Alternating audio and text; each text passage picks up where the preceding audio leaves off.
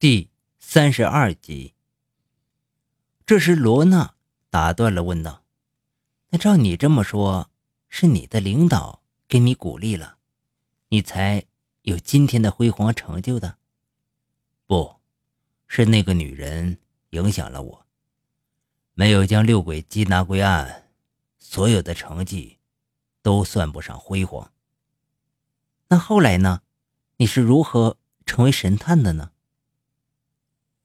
接下来，于猴子还接着给罗娜讲述自己的经历。为了迅速的掌握擒贼本领，司徒长江是多方拜师学艺。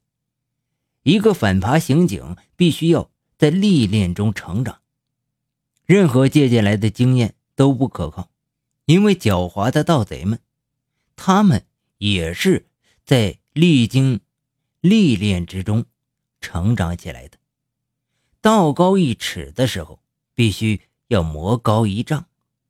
按常规，刑警值夜班一般都是俩人一组，一个列车上是上四个人，前半部分两个人，后半是两个人，在车厢中部汇合。那天呢，司徒长江跟一个老同志一组，从列车后半部分。上车，当他们巡视到一节车厢时，发现了一个贼，而且看上去是个老贼。解扣的手段呢也非常的快，他把一个旅客的衣兜给扣解开了，用胳膊挡着，长时间没有下手。司徒长江暗地里注视，心里一阵阵砰砰直跳啊！他怕老贼知道他发现了。希望老贼快点下手，逮他个正着。老贼把胳膊拿下来，司徒长江认为他已经得手了，于是一个箭步扑上去，咔的一下把他铐住，并将失主一起带到餐车询问。失主说：“我没丢钱呢，我的衣兜扣本来就是解开的。”老贼一听，马上气足了，瞪着眼睛朝着于猴子大喊。你们警察怎么回事啊？你凭什么乱抓人啊？我犯了啥了？啊！老贼反咬一口，司徒长江气愤呢，同时也有些不知所措。司徒长江心里暗想：这个明明我已经看到他下手了，怎么就没掏出钱呢？原来这老贼十分狡猾。见司徒长江注意他了，就怀疑他是个警察了，做了个掏兜的假动作来试探虚实。抓贼心切、缺乏经验的司徒长江呢，果然上当。老贼证实了自己的判断，更加得寸进尺，大喊大叫：“你们新来的警察就这样子啊？”因为没有太多的便衣警察。一般老贼对人数不多的城警是了如指掌。等老贼表演完了，司徒长江说：“你走吧，我保证下次一定要抓到你。”我不走了，我怎么来的？你说抓我就抓我，说让我走就让我走啊？凭什么呀？新来的，你给我说说。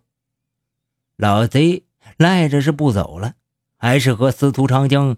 一起来的同事，有一个老同志前来解围，好话相劝，才送走了老贼。功夫不负有心人呢，司徒长江琢磨出这老贼专在火车上找农民打扮的人下手，有这个特点。为了接近这老贼，司徒长江里外穿上领子发黑的旧衣服，腰上呢扎着烂麻绳。头顶上戴着一个耷了耳朵的破狗皮帽子，就像《智取威虎山》里那小炉匠似的，夹一个塑料袋子，在车厢里哎来回走着。然后呢，在车厢连接处，他就抄着袖，在那猫着，一副地道的东北农民的模样。一周之后，司徒长江终于发现那老贼又上车了。他挤到老贼所在的车厢连接之处，抄着袖，压低帽檐也猫在那儿。老贼拿着一副大手套，在车上到处寻找目标，被司徒长江鼓起的衣兜给吸引了。这时呢，就直奔他来了，紧靠着司徒长江，先用手套挡住他的视线，慢慢的掏出司徒长江的兜。他熟练掏出司徒长江的钱包，然后迅速揣着自己兜里，转身要走。这司徒长江扭身就挡在前面，老贼嚣张的推了他一把：“老鬼，挡什么道啊？”司徒长江把帽子一扔：“唐烈子，看看你掏出的是什么东西？只怕不是你想要的东西吧？”老贼看是司徒长江啊，不由得一怔，再把刚掏出的钱包打开一看，公安机关的工作证，老贼顿时懵了。也没有昔日嚣张气焰了，乖乖的伸出手来，让司徒长江扣上。那老贼还真挺拧的，一个礼拜光顾两次，那不是自投罗网吗？可不是嘛！司徒长江说道，他脸上露出欣慰的笑意。我觉得，神探之所以神，他肯定有什么绝活，或者其他不急的本事。你跟我说说这个吧。面对罗娜的发问，司徒长江忍俊不禁。哎呀，其实也就是眼力。旅客与小偷的区别呢，就是做买卖的农民上车之后，把他们带的东西啊是放在座椅下面，然后擦汗休息；而贼在车厢里一般都是把衣服搭在胳膊上或者披在身上，冬天手上拿着帽子或手套。在车厢里呢，来回走，寻找目标，观察旅客的衣兜，瞅着旅客挂着钩的衣服呢，特别是用眼睛余光两边瞅，跟正常旅客不一样。如果看到座位上有旅客躺着睡觉，那贼就要仔细瞅他。正常旅客就不会这样，你睡你的觉，我有座就行呗。多年的抓贼经历。司徒长江不仅练就了一身擒贼的本领，而且还通过与人眼神交流来辨别小偷。有时他在人群中寻找小偷，那种眼神呢，就像小偷在寻找偷窃目标一样。因此，当司徒长江与小偷四目相对时，小偷也难以辨别他是同行啊还是警察。一天上午十点多，司徒长江和搭档到一个商场去。他们先到楼上转了一圈，想看看哪里买东西的人多，人多处贼就多。他们来到金店，看到人们趴在柜台上挑选各种首饰，柜台对面镜子如实的映出来店里的景象。司徒长江和搭档进店之后，向里面走，一个六十多岁、穿着西装的老头空手就迎面走过来，像是要出店。就在老头看向司徒长江。司徒长江看着老头，两人眼神发生碰撞的刹那，两人心里都冒出一个念头：司徒长江怀疑那老头是老贼，那老头呢怀疑司徒长江也是个贼，因为他们都是四处溜达寻找目标。不同的是啊，司徒长江找的是贼，那老贼找的是偷窃的目标。为了不打草惊蛇，司徒长江和搭档出了金店。司徒长江告诉搭档说：“那老头是贼，注意观察。”他俩是远远的盯着那个老头。过了一会儿，老头进到另一家金店，那里人更多。那老头解开西装走过去，没有马上下手，而是抬头观看柜台里的镜子。从镜子里看到司徒长江的搭档，他俩过来了，正注视着他。老头一惊。赶紧起身，把西服扣子给系上，出了金店，走到一个卖鞋的地方，一个女同事把这个包呢就放在一边试着鞋。一般的贼见此情况，大多要下手的。司徒长江暗地里在斜对面卖服装处假装挑衣服，一边观察着老头。果不出所料，老头走过去看了包，忙脱下西服。给他挡上，一边呢用手在包里摸索，一边嘴里假意问着鞋架。三言两语的，老头用西装把包呢就裹起来了。嘿，这鞋太贵了。说了一句话，起身就走。就这空当，司徒长江早把手铐准备好了，过去一把将老头扣上，叫上失主打车去了公安局。老头还以为司徒长江是同伙，到公安局后，他还不相信，问着司徒长江：“你真是警察？”司徒长江掏出工作证往眼前一递：“你看看清楚。”老头瞪大眼睛，吃惊看着。嘴都半天没合上。司徒长江呢？只要是执行任务，一上车眼睛就不闲着，到处巡视、观察着，有时也引起旅客的怀疑。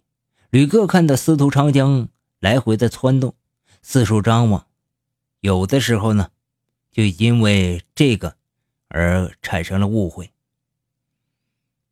有的时候，这旅客呢就尖刻的嘲讽他们。哎呀，我这兜里没钱啊，只有用来烧纸的纸钱。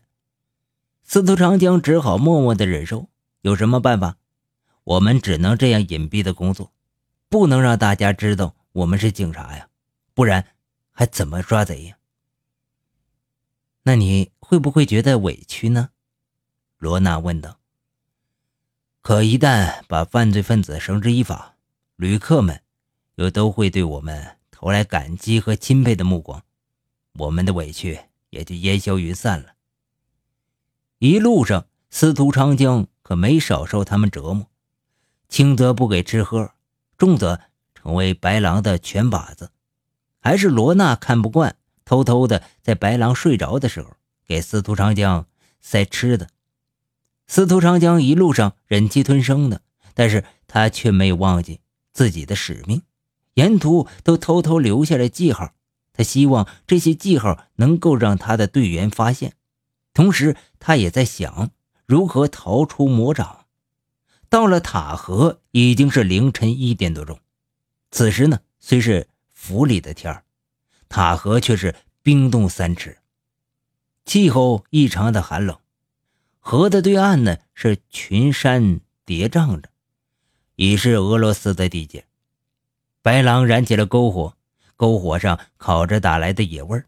他和董海龙有些兴奋，他对旁边冻得瑟瑟发抖的司徒长江说：“今儿啊，爷就发发善心，赏你一顿饱饭，你就尽情的享受你在人间的最后一刻美餐吧。这是雪兔肉，只有在塔河才能吃得到啊！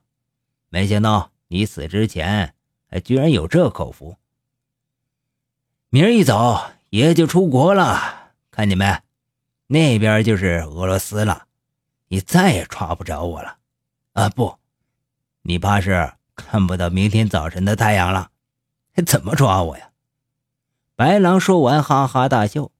他拿起篝火上的野味儿，自己先嗅了嗅，然后递到司徒长家的面前，说：“希望你吃了这顿饭，到阎王爷那里替我美言几句。”别让我白狼死了以后下地狱，啊！司徒长江一口痰吐到白狼的脸上，然后轻蔑的将脸转向别处。白狼没想到司徒长江会这么拧，他气急败坏的将手中烤的兔扔在了地上，向司徒长江扑过去，嘴里骂着：“真他妈不知好歹！”司徒长江的嘴角渗出了血。但他仍然用倔强的眼神死死盯着白狼，白狼露出腰间的枪来，一把嗖的一下就拿出了枪，顶在司徒长江的头上，咬着牙说：“我看你是等不到天亮，老子现在就送你回家。”罗娜见状，一把抱住了白狼，陪着笑说：“白狼，别让他败了你的雅兴。”烤焦了，他将一个烤熟的鸡翅递给了白狼，白狼这才骂骂咧咧的收了枪。长时间的奔波，也许他们是真的累了。白狼和董海龙吃完之后，居然一起睡着了。要是在平时，他们是换班守岗的。也许是因为他们知道明天他们就会出国了，在对面的彼国，他们将会是有一个新的开始。树林旁的篝火火苗嗖嗖的吐着火舌，树林中不断的传来野兽的低吼声。塔河县位于黑龙江省北部，伊勒呼里山北面，东临十八站林业局，北以黑龙江主航道中心线为界，与俄罗斯隔江相望着。边境线长一百七十三公里。嫩林铁路、塔韩铁路、加莫公路、黑莫公路、呼铁公路。纵横交错着，公路、铁路交通畅通，是名副其实的铁路和公路交通枢纽，是大兴安岭地区辐射半径最大、运输半径最大的中心腹部城市。几个人睡熟之后，罗娜悄悄睁开眼睛，她偷偷的溜到司徒长江的面前。司徒长江睁开了微闭的眼睛，罗娜对司徒长江嘘了一声，示意他不要出声，不要出声，我放你走。然后他伸手解开捆在他身上的绳子，并对司徒长江悄声地说道：“赶快逃命去吧。”绳索解开之时，司徒长江用感激的目光看着他。这时，罗娜感觉他身后有一个人。他下意识一扭头，白狼正愤怒的用眼睛盯着他。白狼手里拎着一支枪，枪口对准司徒长江。哼，好啊，罗娜，你居然敢背叛我！罗娜急忙挡在司徒长江面前，他哀求着白狼说：“白狼，你就放过他吧，留人家一条生路。”这时，董海龙也醒了。白狼恶狠狠地对罗娜说：“滚开！”然而罗娜却坚定地守在司徒长江面前，丝毫没有让开意思。“你要杀，就先杀我吧。”白狼手中的枪突然响了，他并没有犹豫，枪声划破了黑夜。罗娜胸口中枪，他用奇异的目光看着白狼。他没想到这个男人会向他开枪，因为这个男人他是深爱着的。为了这个男人，他不惜离开他阿爹，铤而走险。然而此时，这个男人却丝毫不念旧情，向他开了枪。他断断续续地说了句：“白狼，你，你好狠心，我恨你。”他倒下了。他心中又有多少的不甘心呢？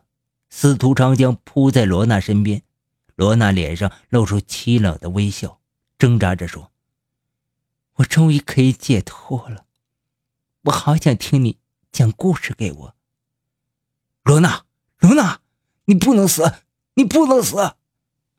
司徒长江呼喊他的名字，但是却无法唤醒他了。白狼发出疯狂的吼叫。谁跟老子作对，谁就得死。他脸上掠过一丝凄凉，然而这种凄凉很快被邪恶替代，仿佛他的凄凉从来没有过一样。于猴子，你的死期到了！白狼将枪口对准司徒长江。对于司徒长江来说，死神正向他靠近。日出的塔河这个地方来的特别早，司徒长江将脸转向了日出的地方。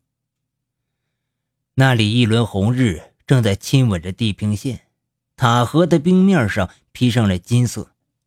司徒长江露出不屑的神情，不过此刻他的心里却有些遗憾，自己不能亲手将这两个恶魔绳之以法。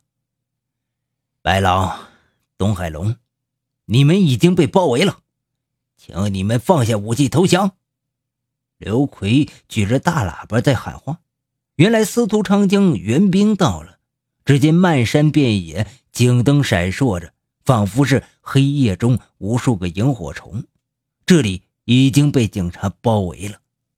听众朋友们，本集播放完毕，感谢您的收听。